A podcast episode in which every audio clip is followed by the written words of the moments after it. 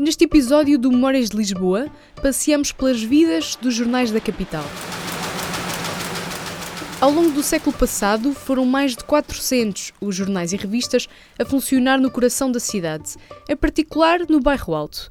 O lugar onde a maior parte dos jornais tinham as redações no bairro Alto. Os jornais de Lisboa liam-se até nos nomes das ruas. Já no século XIX, o Diário de Notícias deu nome à antiga Rua dos Calafates. Também a Rua Formosa foi rebatizada, com a chegada da República, como Rua do Século. Ana do Carmo, hoje com 78 anos, começou a distribuir jornais com 25. Ana da Conceição do Carmo era distribuidora de jornais. Foi logo, praticamente, quando casei a segunda vez. O meu casamento foi com a Ardina. Por isso, depois de casada, comecei a vender jornais também. Ele era dos Correios e eu, como ele não tinha tempo para ir fazer a distribuição, fazia eu. Era mesmo mala da Ardina, que eu trazia para trazer os jornais. Por isso eu corri os jornais todos aqui. Ana do Carmo passou por vários jornais, como o República, o Comércio, o Século ou o Popular. No bairro Alto, jornalistas trabalhavam para fazer os jornais, que eram impressos em tipografias nos próprios edifícios. Depois, entram em cena os Ardinas. O Ardina, pronto, de manhã fazia a venda da manhã e depois à tarde fazia a venda da tarde. Eles iam buscar os jornais às três, quatro da manhã. Era quando não tinha problemas, que às vezes a máquina tinha problemas e o jornal saía mais tarde. Mas quando não havia problemas, às três, quatro da manhã já havia jornais na rua. E havia ardinas pela rua, é? a pergoar. E então era a distribuição e eram os vendedores que iam. Por exemplo, aqui no Diário Popular, estavam ali na rua, juntavam-se ali, vinham buscar os jornais e estavam ali muito tempo. Até, pronto, levaram os jornais cada um para o seu lado. Os vendedores vinham todos aqui buscar os jornais. Não queres aqueles?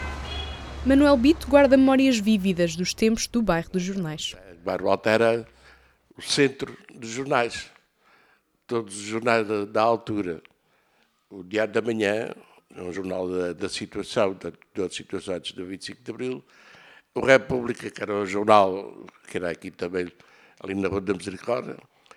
O Diário de Lisboa, que era um jornal já anti-sistema, mas que tinha que, quer dizer, não podia ir muito além, né? Diário Polar, isto para além da bola, o Record, o Mundo Esportivo. Alguns deles instalados em antigos palácios. O bairro Alto era praticamente a nata dos jornais. Isso era tudo uma riqueza que nós, moradores do bairro Alto, tínhamos para que todas essas pessoas, os jornalistas, conviviam connosco, diziam, falavam, trocavam opiniões, portanto nós aprendíamos muito com eles.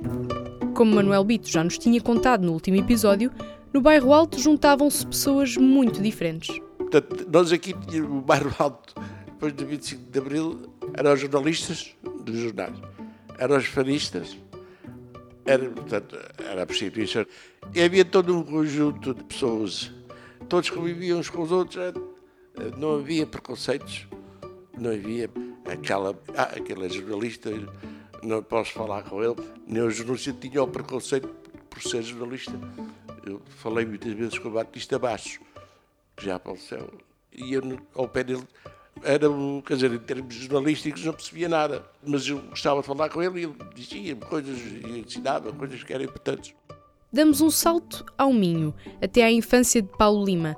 O limiano conheceu os jornais desde pequeno, muito antes de começar a conviver com jornalistas em Lisboa.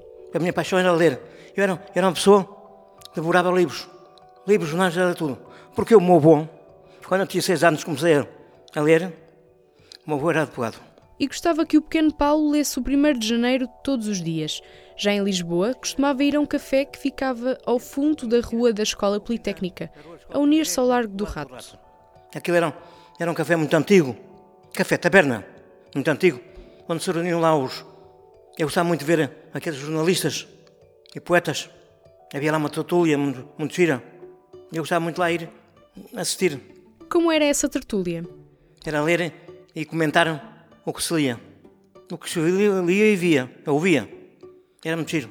Parava lá muito um jornalista do, do século, que era o nome dele, não me recordo, que era um homem muito avançado, e um do Diário Popular, não sei se vocês conheceram, é para, para lá assim, homens de muito gabarito em termos intelectuais. E eu, como gostava muito de ouvir aquelas coisas, ia para lá. Pensava ali tardes. Zulmira Varandas ainda se lembra do movimento que as redações dos jornais geravam na vizinhança do Bairro Alto. Lembro-me muito bem dos jornalistas e a correrem todos a sair do jornal e dos jornais ali do século, então era um movimento, uma coisa louca, tudo a correr para entregar os jornais, para ir vender os jornais, era muito engraçado. Agora não se vê nada disso, não é? Mas era muito engraçado, todos com aquela sacola às costas, com os jornais, era muito engraçado, era. Ana do Carmo andava por toda a cidade e não convivia tanto com os jornalistas. Nunca se cansou do cheiro dos jornais acabados de imprimir. Do trabalho com mais saudades tenho é desse. Porque era um trabalho que era aquele era o ar livre, era só chegar ali, pegar nos jornais e ir-me embora. Praticamente não estava lá tempo nenhum. Isso mal notávamos o cheiro. Enquanto estávamos a trabalhar, a fazer o correio, e sim, estávamos ali, mas já não estávamos bem, bem junto às máquinas. Portanto, o século tinha imprimição e o comércio também. A República também estava no pé das máquinas. As máquinas estavam num sítio e depois os jornais iam pela. usando uma cortina, o que era aquilo, uma lagarta, que levava os jornais para onde a gente estava. Quantos colegas ajudavam na distribuição dos jornais? Uh, para a distribuição, talvez fossem cinco. Para trabalharem lá, eram mais. Para fazerem o correio, para os jornais irem para fora, eram mais. Chegava o chefe, o chefe chegava aí à meia-noite, começava a, a dividir para onde os jornais iam para fora. Nós fazíamos cá em Lisboa, é? mas desse ia pelo correio, era um jornal para cada cliente. Ana distribuía jornais todos os dias, menos ao domingo. O trabalho começava quando muita gente ainda estava a dormir. Era às três da manhã e acabava por volta das sete, oito, às vezes às nove, conforme chegava a levar 40 jornais. Era distribuição pela graça, aquelas arruelas da graça toda para entregar. É? Quando era assim jornais a mais que eu não podia levar, ia ao carro, levava uns tantos, deixava-nos numa tabacaria no Largo da Graça e depois eu ia fazer até aí, depois aí que pegava-nos que lá tinha para fazer até para a evacuação. E depois da distribuição? Se trabalhasse depressa, mais depressa chegava a casa. Se levasse muito tempo, se andasse mais devagar, era como eu queria, porque desde que saísse do jornal já não tínhamos ninguém ao nosso encalço. Era por nós, acabámos a distribuição e íamos para casa. Ia de manhã e depois ia à tarde. A uma hora entrava outra vez no Popular. Comer e sair outra vez. De manhã era o século, era o comércio e era a República. À tarde era o Popular. Olha o diário! Carlos Rodrigues já nos habituou às suas doces memórias. Ai, Carlos, o que é que ias a dizer? Ah, sobre os jornais.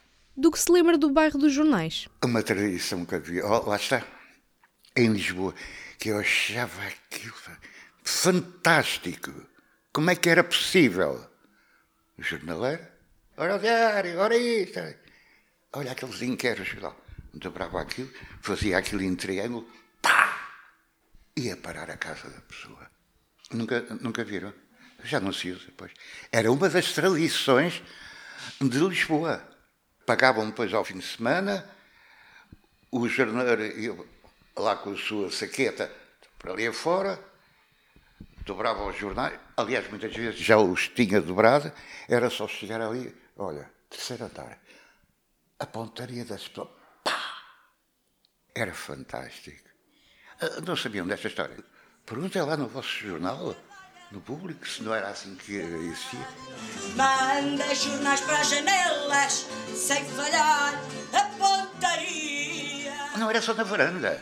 Entrar diretamente pelas janelas abertas era fantástico.